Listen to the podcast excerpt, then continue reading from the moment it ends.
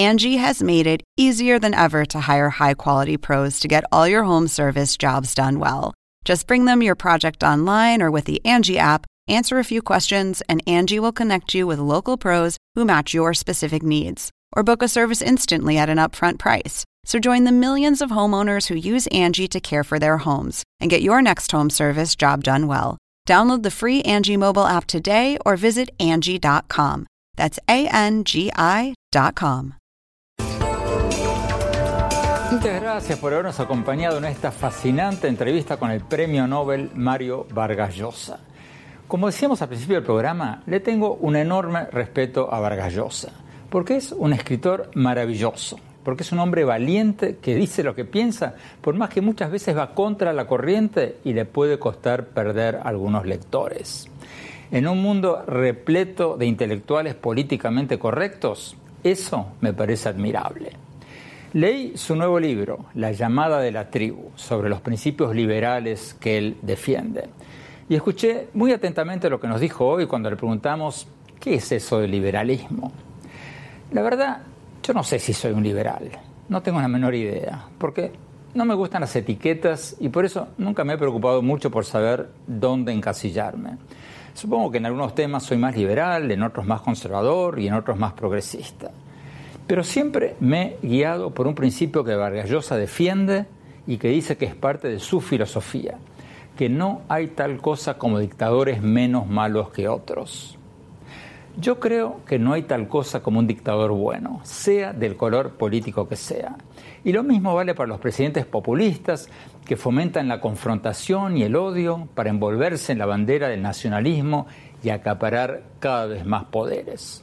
Creo que todos los países deberíamos aspirar a ser países de instituciones fuertes, no de hombres fuertes.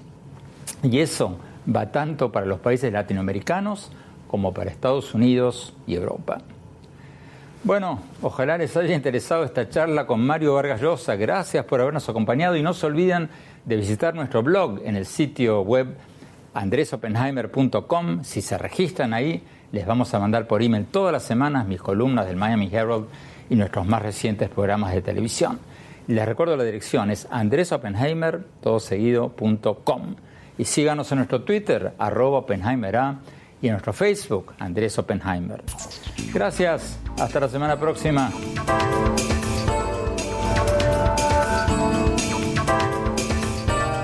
Oppenheimer presenta. Llega a usted por cortesía de Julius Baer, promoviendo el intercambio de ideas.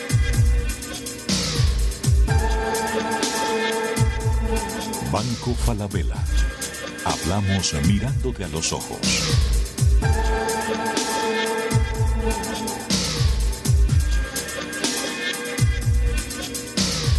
Fundación UADE, una gran universidad.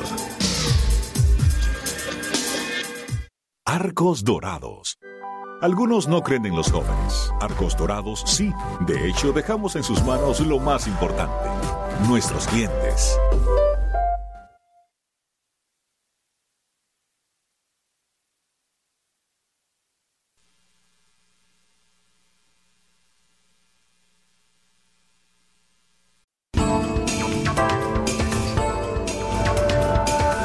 Gracias por seguir con nosotros. Estamos con el premio Nobel Mario Vargas Llosa, que acaba de presentar su nuevo libro, La llamada de la tribu. Mario, en tu libro, una de las constantes de tu libro que a mí más me gustó es eh, cuando hablas de las dictaduras y dices que no hay tal cosas como dictadores menos malos que otros. Así es. ¿Eso es un, una parte de la filosofía liberal o qué es? Sin ninguna duda. La filosofía liberal estuvo siempre contra toda forma de dictadura.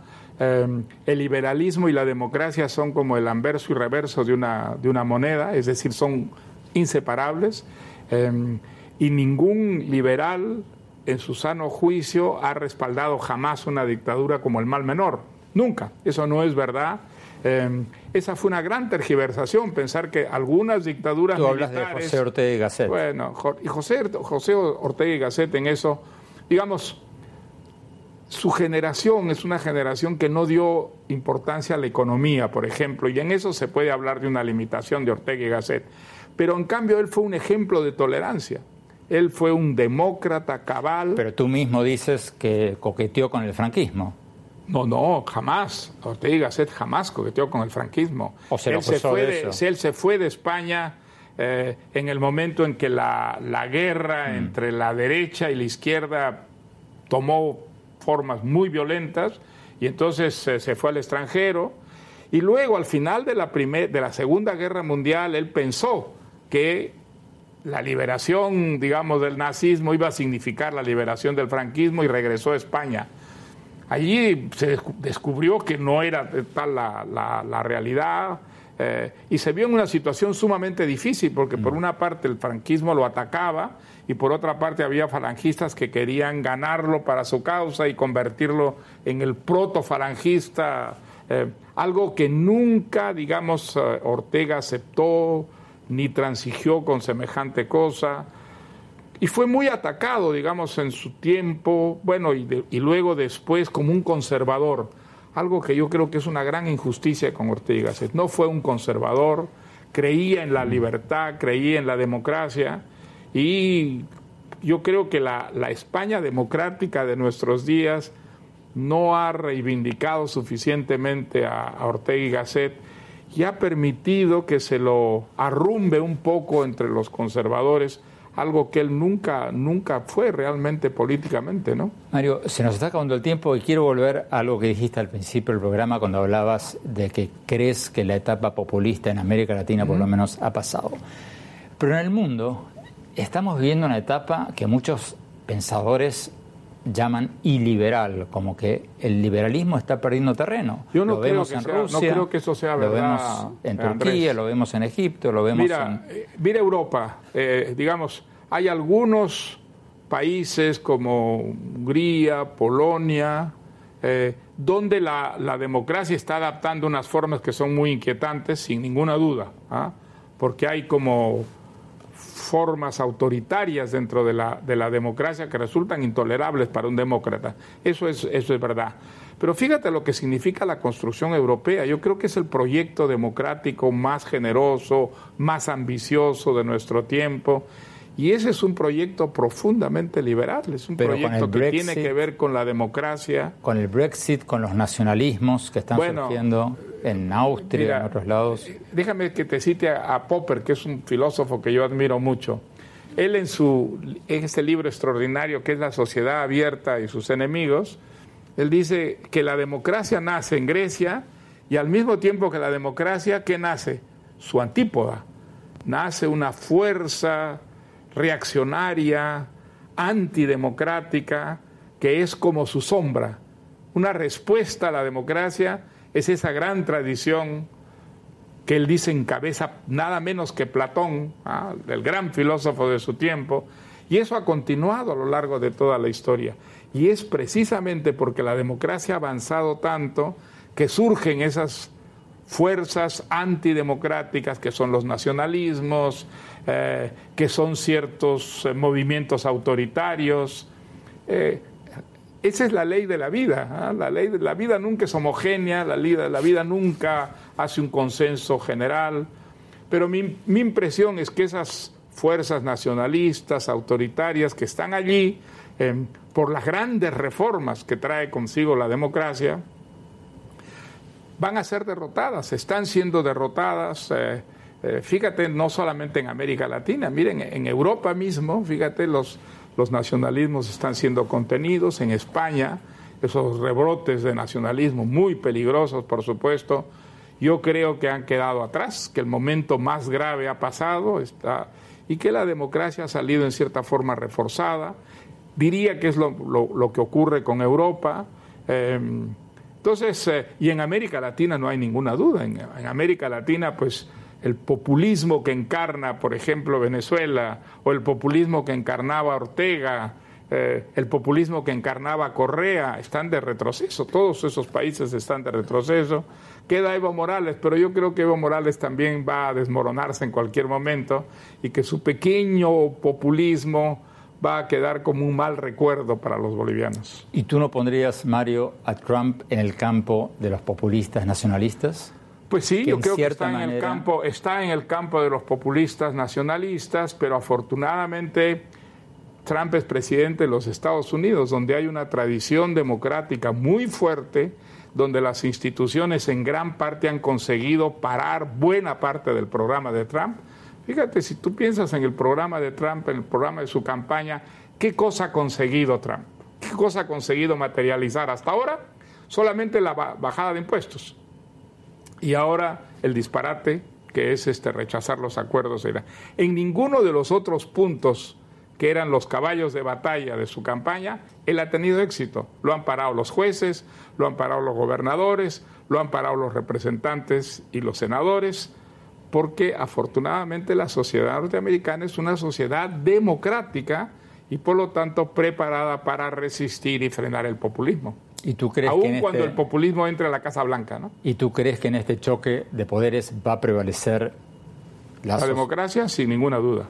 Yo creo que Trump va a ser una ave de paso y que, hombre, le costará algún tiempo a la sociedad norteamericana resarcirse de las manifestaciones de populismo de estos años, pero no me queda, ni, no me queda ninguna duda que al final la democracia, con lo mejor que tiene, va a prevalecer a Trump. Mario Varellosa, muchísimas gracias, un placer tenerte aquí. Gracias a ti. Vamos a un corte rápido y mis conclusiones.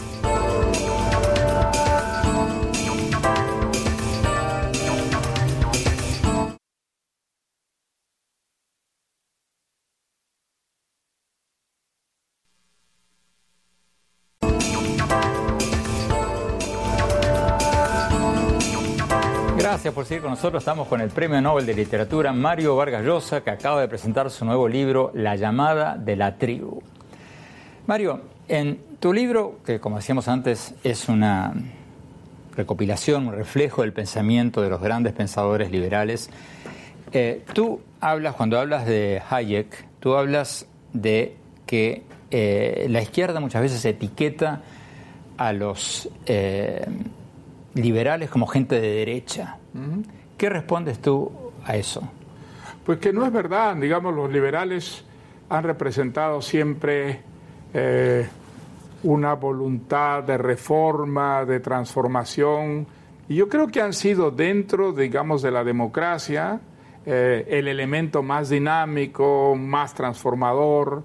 Em, creo que todas las grandes reformas que se han hecho en democracia, por ejemplo, los derechos humanos, eh, la igualdad de género, em, la igualdad de oportunidades, eh, tienen detrás básicamente eh, ideas liberales, reformas liberales, y que ha habido con el liberalismo una extraordinaria tergiversación por parte de una, de una izquierda en el siglo XX, porque en el siglo XIX quien atacaba al liberalismo era la derecha, la derecha, las encíclicas papales, eh, eh, la idea de la separación de la iglesia y el Estado fue muy mal tomada, digamos, por las fuerzas clericales que atacaban al liberalismo como una fuerza revolucionaria, anárquica. En realidad el, liberalismo yo creo que es una eh, expresión muy ah, reformista de la propia democracia es decir, la idea del liberalismo básico es la libertad, el crecimiento de la libertad en una sociedad que quiere progresar, y entender la libertad como algo unívoco que no se puede dividir, no se puede tener libertad política sin libertad económica, eh, libertad económica sin libertad política, si se quiere realmente que un país progrese. Entonces, eh, esa tergiversación, digamos, sistemática que ha habido del, del liberalismo, por quienes querían de alguna manera reducir o suprimir enteramente la, libertad, solo se entiende en razón de que quienes eran enemigos de la libertad veían en el, liberalismo el enemigo mayor, ¿no? Tú en, el libro hablas de Adam Smith, de C.A. Berlin, de José Ortega Gasset, de Raymond Aron, de Karl Popper, de Friedrich von Hayek. ¿Quién es el papa del liberalismo? O sea, el comunismo tiene a Karl Marx. Eh, pues eh, el liberalismo nace con Adam Smith, ¿no es cierto? Que es el, eh, el gran defensor del mercado, em, quien establece que el mercado libre es la fuente del desarrollo social y económico de una sociedad, y al mismo tiempo es un hombre extremadamente tolerante, es un hombre que cree que las reformas económicas, aunque fundamentales, de ninguna manera garantizan la civilización. Eh, él, no, hay, no hay que olvidarse que Adam Smith comienza escribiendo un gran tratado sobre los sentimientos morales. Bueno, tú dices la moral, en el libro, la ética, para él era absolutamente fundamental. Tú dices en el libro, y eso me llama la atención, que él se consideraba así más un filósofo que un economista. Exactamente, él se, él se consideraba un filósofo moral, sobre todo, que es lo que enseñó durante muchísimos años en la, en la, en la Universidad Escocesa. Eh, y todos los liberales que aparecen en mi, en mi libro, aunque tienen grandes diferencias entre ellos, muchas diferencias, eh, algo que permite el liberalismo, que, es una doctrina, no es una ideología, es una doctrina que permite la, la disidencia en su seno, todos creen que no es lo económico lo fundamental en una, en una sociedad que quiere progresar, sino son las ideas, es la libertad y es conseguir, digamos, una vida menos violenta, menos eh, animal, menos tribal. Uh, eh, el ideal que debe eh, tratar de alcanzar una democracia. En eso creo que todos coinciden, a pesar de sus, diferencias, y creo que es, digamos, el tipo de doctrina que ha civilizado más la sociedad, la que ha reducido más la, la, la violencia, que en gran parte viene de la intolerancia, del creerse dueño de verdades absolutas, que por lo tanto pues son incompatibles con las verdades absolutas de los otros, el liberalismo siempre defendió desde la época de, Adam Smith la posibilidad del error en uno mismo y por lo tanto del acierto en el adversario. Eso es lo que permite que una sociedad sea tolerante, que viva en la, en la diversidad, sin, digamos, destruirse, sin las guerras que han sido la gran sombra de la humanidad a lo largo de toda la historia. ¿Cuál es la principal diferencia entre un liberal y un conservador? Hombre, eso lo explicó Hayek magníficamente en un ensayo que se llama ¿Por qué no soy conservador? Decía, los conservadores tienen un ideal que está en el pasado. Se trata de regresar a un pasado esplendoroso, ejemplar. No, los liberales creen que lo ideal está en el futuro, que hay que construir, digamos, esa sociedad ideal, que la sociedad del pasado fue siempre demasiado imperfecta como para imitarla.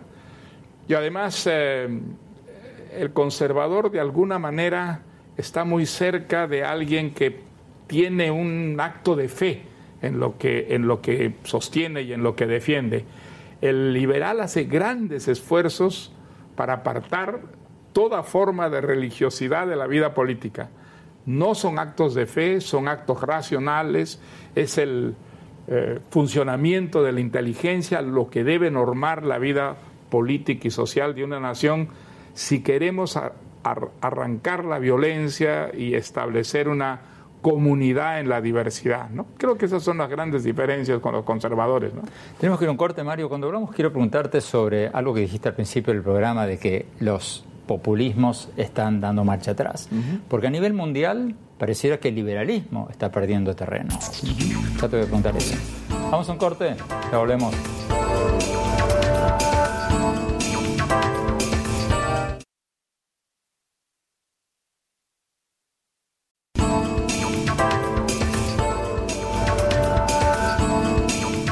Gracias por seguir con nosotros. Estamos con el Premio Nobel de Literatura Mario Vargas Llosa, que acaba de presentar su nuevo libro, La llamada de la tribu. Mario, hablemos un poco de Perú, uh -huh. tu país. ¿Cómo ves al nuevo presidente Martín Vizcarra?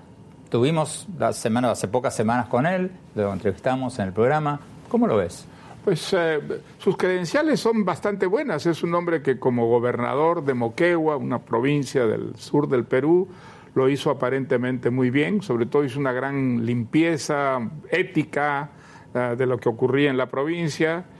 Y es un provinciano. ¿no? Por primera vez el Perú tiene un presidente provinciano y un primer ministro que también es un provinciano, que también destacó como gobernador y se de un departamento de, San Martín. Entonces, es una novedad y a pesar de la historia rocambolesca y tragicómica eh, que ha vivido el Perú, por lo menos se ha actuado dentro de la legalidad. ha llegado el mm. presidente, digamos, era vicepresidente a la presidencia, dentro de una legalidad que mal que mal sobrevive en el Perú pese a todo lo que ha pasado. ¿Tú crees que el bloque fujimorista que es la mayoría en el Congreso, lo va a dejar gobernar a Vizcarra? Bueno, por el momento, claro, como la impopularidad del Fujimorismo es muy grande según las encuestas, yo creo que esa mayoría es muy prudente por el momento y va a dejar que Vizcarra, digamos, gobierne.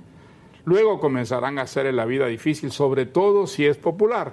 Si Vizcarra adquiere cierta popularidad, entonces inmediatamente en el Congreso los Fujimoristas se van a olvidar de sus luchas intestinas y probablemente van a hacerle la vida difícil. Acabas de estar en Argentina, en Chile, en Colombia. ¿Cómo, viste Argentina? ¿Cómo lo viste Macri en Argentina? Pues a Macri lo veo muy bien y el equipo que tiene Macri es espléndido. Realmente es un equipo de muy alto nivel, donde hay muchos jóvenes que han abandonado sus carreras para hacer política por, digamos, amor a, su patria, amor a Argentina. Eh, y por la, tristeza que les daba ver la, la, catástrofe a que había llevado Argentina la señora Kirchner y antes el señor Kirchner. Hombre, lo que pasa es que ellos se han encontrado con un país medio deshecho, medio destrozado, y entonces eh, están resolviendo el problema de una manera gradual. ¿ah? Otros dicen que sería preferible un choque, eh, y eso pues ha creado una cierta, digamos, inestabilidad pero mi impresión es que el gobierno está yendo en la muy buena dirección y que dado los recursos con los que cuenta Argentina, el país antes que tarde va a superar sus problemas y encaminarse en la buena dirección. ¿Cómo te explicas este último tropezón económico o financiero que han tenido?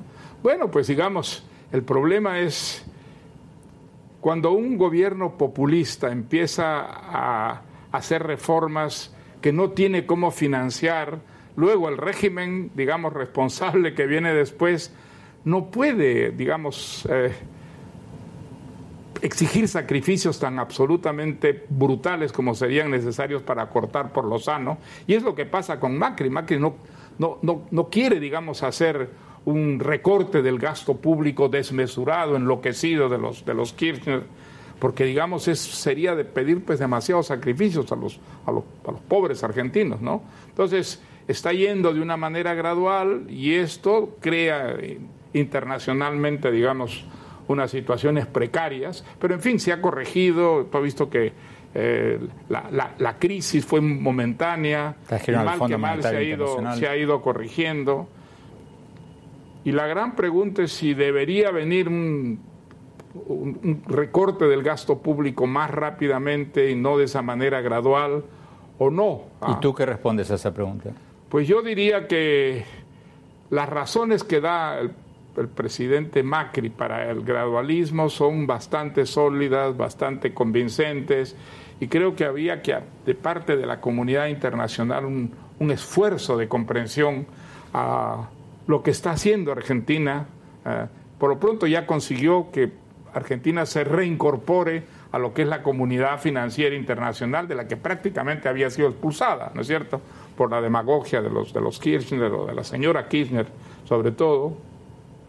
Y luego, digamos, toda la, política económica eh, de, Macri y su equipo va en la buena dirección, está yendo absolutamente en la, en la buena dirección, de tal manera que los resultados van a venir pronto y lo que hace falta es un, poco de, paciencia ¿ah?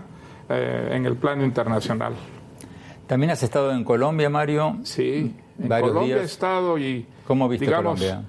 Hay una cosa que me sorprendió muchísimo en Colombia y es las críticas tan severas que se hacen al presidente Santos por los acuerdos de paz. Todo el mundo, digamos, pensaba que los acuerdos de paz pues eran un gran éxito, que había sido formidable, que por fin cesara una guerra, una guerra civil que tenía más de 50 años. Y en realidad mi impresión es que el grueso del país está muy insatisfecho con las concesiones que consideran excesivas hechas a la, a la guerrilla, sobre todo en lo que concierne a la impunidad. Y yo creo que eso es lo que le da muchísima fuerza a Iván Duque eh, y lo que le ha restado fuerza a, a Petro, ¿no? que tenía en las encuestas pues un, arranque muy bueno, pero mi, impresión es que, digamos, eh, eh, Iván Duque, a quien, a quien tuve la, oportunidad de conocer y conversar con él, eh, pese a, ser un hombre muy joven, es una persona muy bien preparada, con ideas absolutamente claras. Y, y, en Colombia, digamos, a pesar de todas las experiencias estas terribles que ha tenido con las FARC, es una sociedad donde las instituciones han funcionado, es una especie de extraña situación en la que al mismo tiempo que había una guerrilla feroz, terrible, las instituciones funcionaban, había elecciones libres, había una prensa libre, eh, había unos jueces que más o menos funcionaban. Y entonces mi, impresión es que, digamos, eh, con el régimen de Duque, probablemente vendrá rápidamente una eh, elevación de la economía, de los niveles de vida, y creo que las, las FARC se ha demostrado, ¿ah? en este periodo se ha demostrado que representaban mucho menos de lo que se creía, y sobre todo que el pueblo colombiano no se sentía representado por las FARC, ni muchísimo menos. La prueba es que han tenido que retirar el candidato presidencial que tenían y en los en todas las encuestas los porcentajes son insignificantes, mm. prácticamente insignificantes. O sea, las FARC no representaban nada, representaban algo muy marginal, ¿no? Entonces es, muy interesante tener, digamos, esa realidad al frente que le da, pues, a la cultura democrática un chance extraordinario de enraizarse profundamente en Colombia. ¿no? Mario, nos están pidiendo un corte, vamos a un corte rápido y vamos a hablar de tu libro. No se vayan, ya volvemos.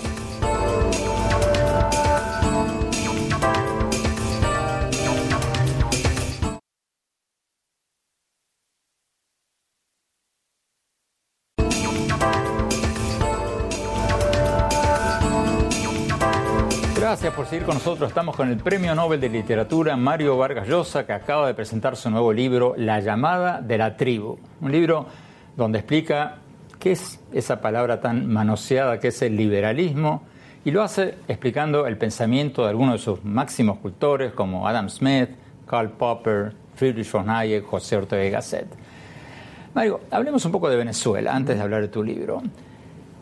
¿Cómo ves el final de esta pesadilla que están viviendo los venezolanos? ¿Ves que esto termina como en Cuba o, como en Rumania? o como, ¿cómo, te imaginas que va a terminar esto? Me gustaría que fuera un final pacífico. Creo que los venezolanos han sufrido ya demasiado con el socialismo del siglo XXI, pero todos los indicios son de que la violencia está allí instalada y que mientras dure el régimen de Maduro, que ojalá no dure mucho, la violencia va a continuar y probablemente empeorar.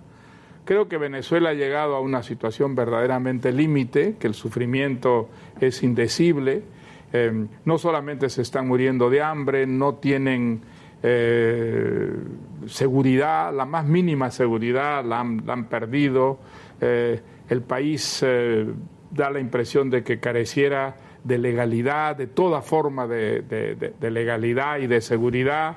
Y bueno, la salida de los venezolanos al extranjero es pues verdaderamente dramática.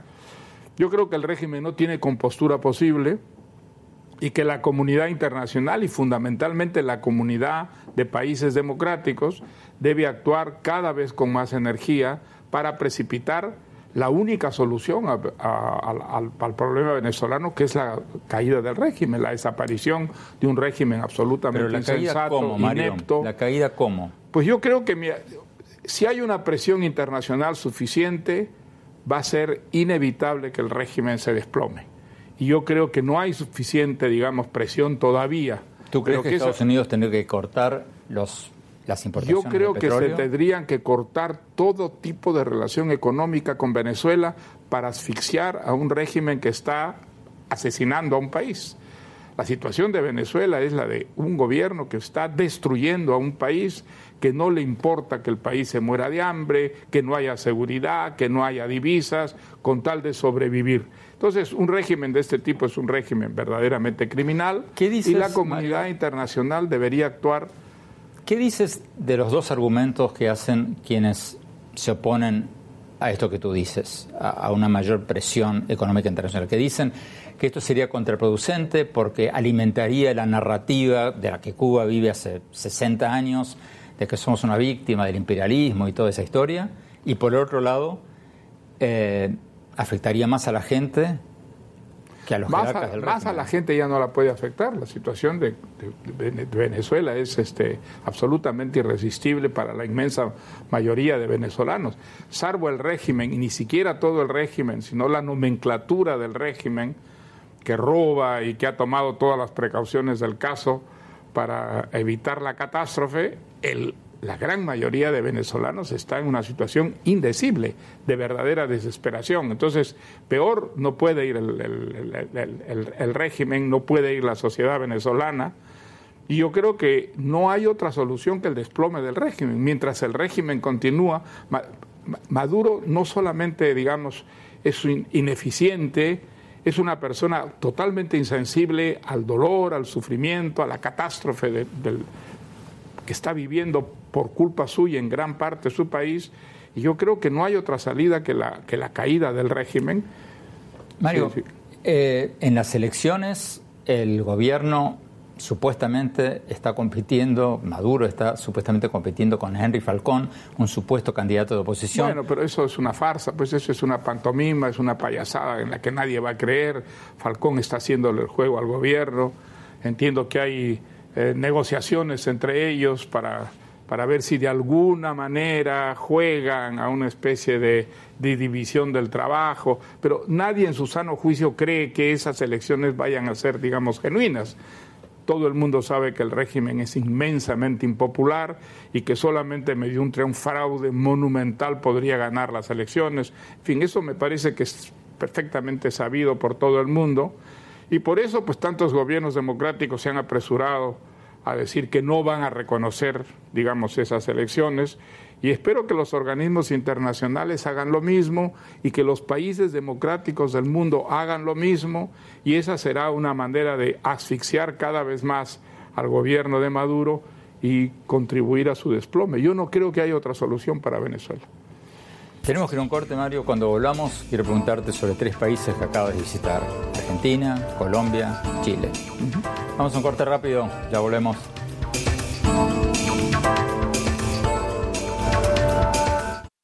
Oppenheimer presenta. Llega a usted por cortesía de Julius Baer, promoviendo el intercambio de ideas.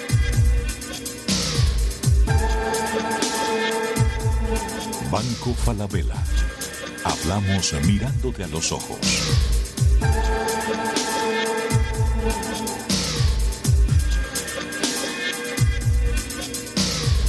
Fundación UADE, una gran universidad. Arcos Dorados. Algunos no creen en los jóvenes. Arcos Dorados sí. De hecho, dejamos en sus manos lo más importante, nuestros clientes.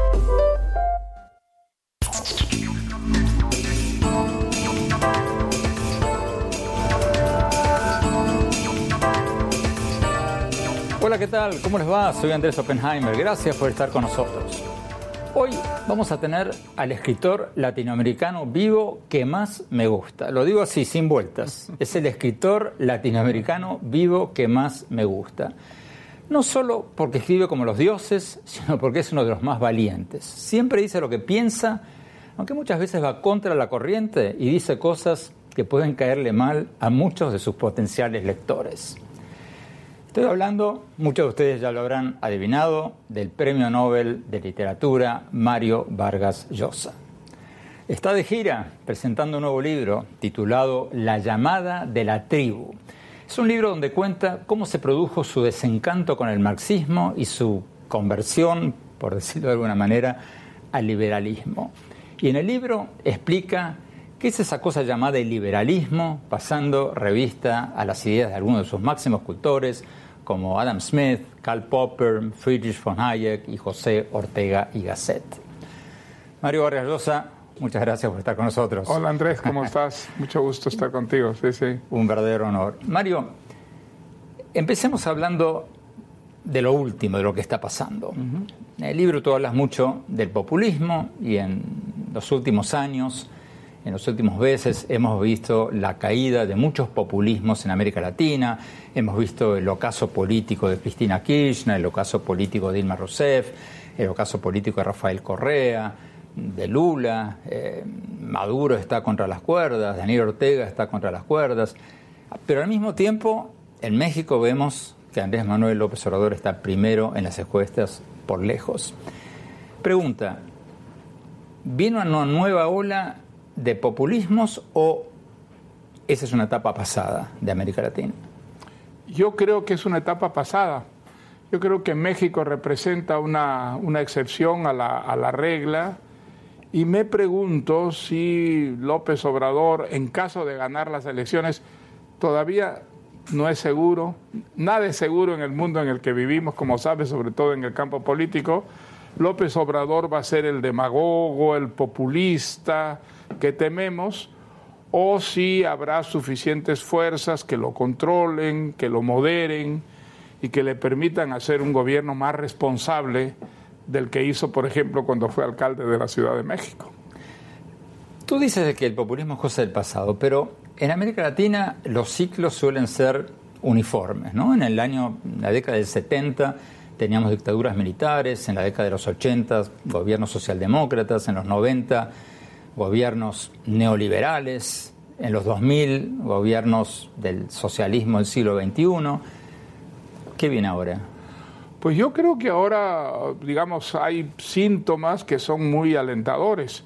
Eh, Argentina, Chile, Colombia, yo acabo de estar unos días en Colombia, sí gana las elecciones Duque, como espero, eh, su ventaja sobre Petro es muy considerable. Yo creo que Colombia va a ser un país que va a sorprender muchísimo. Em, lo que ocurre en Venezuela pues muestra un país en estado verdaderamente agónico.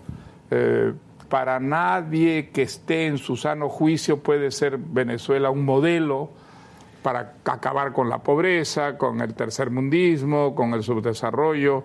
Fíjate lo que ocurre en Nicaragua. Hasta ahora teníamos la impresión tristísima de que ese régimen era inamovible por las intrigas de la pareja presidencial. Y no, sin embargo, pues Nicaragua se ha puesto en marcha, se ha enfrentado a la, pareja temible y creo que en Nicaragua ha comenzado el principio del fin para el, imperio de, los Ortega, ¿no? Más adelante te quiero preguntar más en detalle sobre alguno de los países que has mencionado, pero sigamos un poquito con México, que es la gran, el gran interrogante de todo. Sí, sí. ¿Cómo te imaginas a López Obrador si gana? ¿Sería un Maduro, una Cristina Kirchner, un Ollanta Humala? Yo creo que en un primer momento no. En un primer momento él va a ser prudente, va a tratar de ajustarse a lo que ha venido diciendo en la campaña electoral, que él es un moderado, que él quiere un socialismo espiritual, que nadie sabe lo que es exactamente eso, pero en fin es lo que él ha, anunciado para, para, su presidencia, si es que gana las elecciones. Yo creo que en, en un primer momento él va a ser prudente, va a ser cauto, y luego cuando comiencen los problemas hay el gran riesgo de que un populismo que lleva adentro, que es una credencial que, que lo ha perseguido prácticamente en toda su carrera política, em, es el momento peligroso para México. Pero, en primer lugar, digamos, yo creo que ni siquiera está jugada la, la elección en México. Temo que las encuestas son demasiado optimistas para los partidarios de, de, UMLO, ¿no? De AMLO. y este, que puede haber sorpresas en esas eh, elecciones. De todas maneras, me cuesta trabajo pensar que con los ejemplos catastróficos eh, de Venezuela, de lo que ha significado el populismo en Argentina, México vaya a seguir ese, ese ejemplo. Pero Mario, tú hace muchos, muchos años, algunos lo recordamos todavía, fuiste el primero y en eso enojaste mucho a Octavio Paz, dijiste que México era la dictadura perfecta cuando estaba bajo el mando del PRI, del partido gobernante durante 70 años. En México. Bueno, afortunadamente me equivoqué, no era la dictadura, no era tan perfecta cuando al final la derrotaron en las elecciones. Pero, pero la alternancia, Mario, tampoco funcionó muy bien. No, no funcionó muy bien. Desgraciadamente para México, ni el PAN ni el regreso del, del PRI al poder en otras circunstancias pues han sido lo exitosos que hubiéramos deseado que fueran, ¿no? Eso explica, digamos, la, la, popularidad de, de, AMLO. Pero, de todas maneras, eh, haciendo el balance, ha habido progresos considerables en México, sobre todo en el campo económico, eh, sobre todo en el campo de la prensa. Hoy día hay una prensa mucho más libre que en el pasado en México por lo menos las elecciones hoy día tienden a ser libres. En el pasado eran una manipulación absolutamente del PRI, eran una, una, pantomima. Hoy en día no, hoy en día las elecciones eh, en gran parte son elecciones libres y yo creo que eso, digamos, permite una esperanza respecto a lo que puede ocurrir eh, dentro de unas semanas. Asumamos que las encuestas tienen razón y que gana López Obrador. ¿Qué pasaría entre México y Estados Unidos? ¿Un populista de izquierda en México, un populista de derecha en Estados Unidos? ¿Qué bueno, hay que, hay, que, hay que recordar que el presidente Trump ha sido un eh, elemento fundamental en la popularidad de AMLO. Ah, ha dado suficientes motivos para que AMLO aproveche extraordinariamente, digamos, las provocaciones del presidente Trump Ah, para presentarse como un justiciero, como un patriota que defendía em, una nacionalidad que había sido vejada por el presidente del gran, del gran país que tenía al costado. Entonces, yo creo que lo ocurrido con, Trump eh, ha ayudado muchísimo a esa, a esa candidatura. Pero quedan algunas semanas y digamos no, no seamos pesimistas y pensemos que México ya está en una pendiente de la que no va, de la que no va a salir. Yo creo que no, creo que sería muy grave para América Latina, sin ninguna duda, y para México y Estados Unidos sería algo tremendamente conflictivo, sin ninguna duda, como tú me parece que lo has caracterizado muy bien, un populista de izquierda y un populista de derecha, pues eso, digamos, puede provocar una situación sumamente, sumamente difícil para toda América Latina, no solamente para México. ¿no? En Estados Unidos ya llevamos más de un año del gobierno de Trump. ¿Cómo resultó Trump a tu juicio? ¿Es mejor o peor de lo que esperabas? No, yo es más o menos lo que esperaba. Yo, yo pensaba desde un principio que Trump iba a ser un presidente imprevisible, que no iba a funcionar dentro de los estamentos, diríamos, regulares, normales de la política, que iba a darnos muchísimas sorpresas. Eh, lo que yo no, no, esperaba es que creara una situación conflictiva tan difícil con los aliados tradicionales de Estados Unidos. Em, a, ratos da la impresión que el presidente Trump no se da cuenta de que Estados Unidos es el líder no solamente de Estados Unidos, sino del Occidente, del Occidente, de la, de la gran tradición, digamos, democrática occidental. Em, y, a ratos da la impresión que actúa como si no tuviera aliados Estados Unidos, como si los intereses de Estados Unidos de alguna manera no representaran los de todo el occidente y eso ha hecho pues que se creen conflictos como los que estamos viviendo en estos días, por ejemplo haber denunciado el acuerdo eh, nuclear con, Irán eh, es algo que nadie esperaba. ¿ah? Y sobre todo crea una situación sumamente difícil entre Estados Unidos y sus aliados occidentales. ¿no? Tú hablas, no sé si constantemente, pero muchas veces con presidentes europeos. ¿Cómo lo ven a Trump? En privado, en cenas, entre amigos. Yo, ¿Qué dicen? Yo creo que todo el mundo lo ve como lo que es, como un populista, al que, digamos, sus circunstancias muy especiales han llevado al, al poder y como una fuente de conflictos, sobre todo para los países occidentales, eh, que esperaban de Estados Unidos siempre un liderazgo y hoy día no es Estados Unidos un líder del Occidente, es un país que funciona de acuerdo a lo que el presidente Trump cree son los intereses de Estados Unidos y no le importa, digamos, incluso crear situaciones sumamente tensas y conflictivas con Occidente, si él piensa que de esta manera defiende mejor los intereses de Estados Unidos. Yo creo que se equivoca garrafalmente, que los intereses de Estados Unidos son en cierta forma los intereses del mundo libre, del mundo occidental, de los aliados tradicionales, eh, y eso pues ha creado una fuente de conflictos y yo no creo que eso le traiga provecho a Estados Unidos. Eh, puede haber unas cifras económicas eh, en, en, un momento sumamente positivas, pero en el largo plazo el debilitar la alianza occidental es inyectar poder, fuerza y sobre todo pretensiones a los adversarios tradicionales del Occidente. Tenemos que ir un corte, Mario. Cuando volvamos, quiero preguntarte más en detalle sobre Venezuela, sobre Argentina, sobre Colombia, sobre tu país, sobre Perú. Muy bien. Y después sobre tu libro. Vamos a un corte. Ya volvemos. Hablamos mirándote a los ojos para decirte que la mejor forma de lograr tus proyectos es ahorrando. ¿Qué harías si ahorraras todos los meses? Mm, me compraría un unicornio, muchos ponis, una moto. Iría a la luna, una nave espacial y construiría un cohete grande, un gatito chico, un hermanito, un vestido. Aprendería a volar. Aprendamos la importancia del ahorro para que nunca dejemos de soñar. Banco Falabella. Hablamos mirándote a los ojos.